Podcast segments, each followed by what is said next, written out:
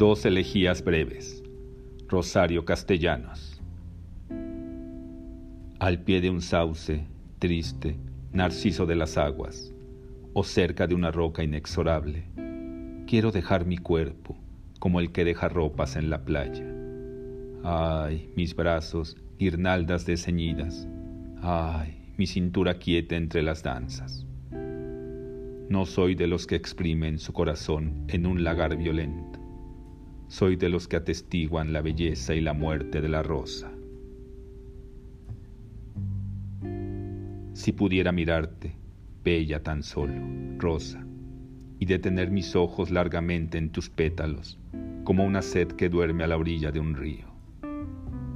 Si te mirara solo, sin amarte, con este amor convulso y desgarrado de quien siente tu fuga irrevocable.